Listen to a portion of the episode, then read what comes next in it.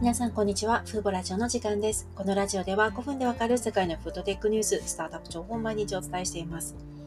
今日は培養肉に関してこれは結構大きなニュースなんじゃないかなと思うニュースをご紹介します。シンガポールに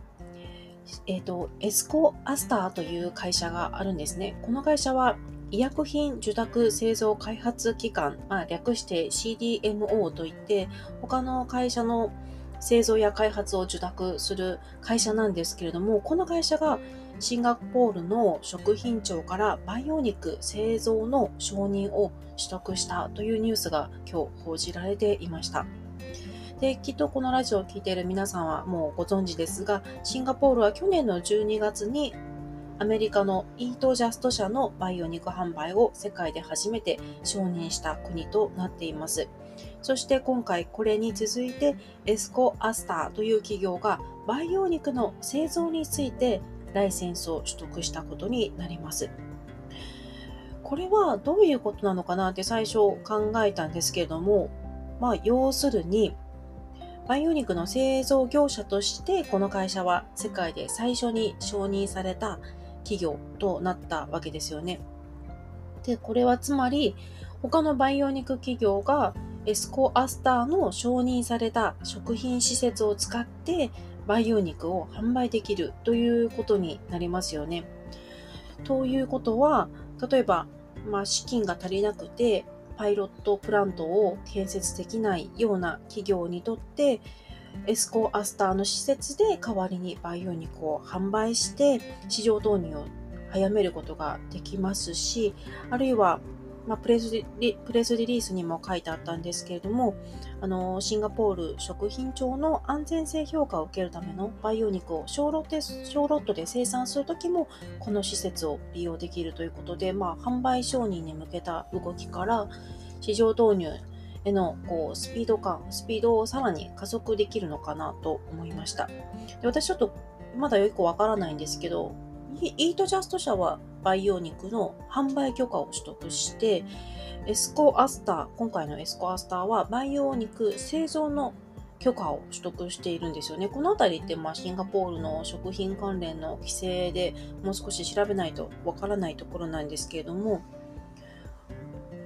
なんて言うんでしょう、もし他の企業が工場を構えることはできない、まだ小規模な研究施設しか持っていないとしても、シンガポールで販売許可さえ取得すれば、その企業が工場を持たないでも、まあ、大量生産をできるようになるのかなと思いました。で今回のあのプレスリリースの中でも今後さらにあの生産規模をスケールアップしていくというコメントがありましたので、このイートジャストに続いてエスコアスターが製造承認を取得したことで、もし他の培養肉企業も販売許可さえ取得すれば、これに続く動きが次々と出てくるのかなと思いました。もしかしたらこの規制面についてはわからないところがあるので間違っているかもしれませんが、ただ、エスコアスターが培養肉製造の承認を取得したということは、つまり他の企業がわざわざ最初に工場をまあ、設けなくても市場導入を早めるっていうことは、まあ、確実かなと思います。あと、あの、どの国に工場を持つかっていうのもポイントだと思うんですよね。でも、シンガポールって培養肉に積極的ですけれども、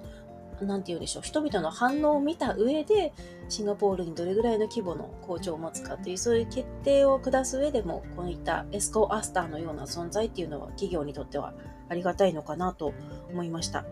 でこのようにシンガポールって培養肉に関して次々とこう世界初の事例を出しているわけですけどもそれって国の施策も関係しているんですよね。シンガポールは2030年までに食料自給率を30%まで引き上げるという目標を掲げています。現在はまだ食料生産が10%、現地での食料生産10%で9割を輸入に頼っているので、今後10年であと20%増やさないといけないんですよね。そこでシンガポール政府が取ろうという施策がアグテックであり、フードテックなんですよね。で、そのフードテックの中にはもちろん代替タンパク質、そしてその中には植物肉と今回のような培養肉も含まれるわけで、こうした背景があるので、去年の12月に世界で最初に培養肉の販売がシンガポールで承認されたのかなと見ています。今回のニュースってもう、まあ、私よりもっと詳しい方が見たらどんなインパクトがあるのかちょっとご意見を聞いてみたいなと思います。私は結構大きなニュースなんじゃないかなと思いました。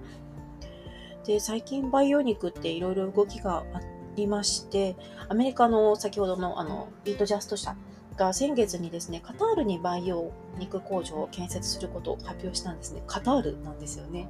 でこの時のプレスリリースによりますと、カタール保健省がイートジャストの培養鶏肉の販売を、まあ、間もなく、まあ、すぐに、ベリースーンと言ってたので、すぐに承認する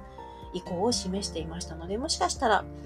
この次はカタールで販売が許可されて、それにアメリカが続くかもしれませんし、あるいはもしかしたら日本が先だったりするかもしれないですよね。確か日本では今年の年内にインテグリカルチャー社が培養フォアグラを日本の高級レストランの、まあ、都内の確かレストランで試験販売するようですので日本でも徐々に動き出していくのかなと思っています今回はシンガポールの医薬品受託製造開発機関であるエスコアスターがシンガポール食品庁から培養肉製造の承認を取得したというニュースをお伝えしました。今回も最後まで聞いていただきありがとうございました。ではまた次回のラジオでお会いしましょう。さようなら。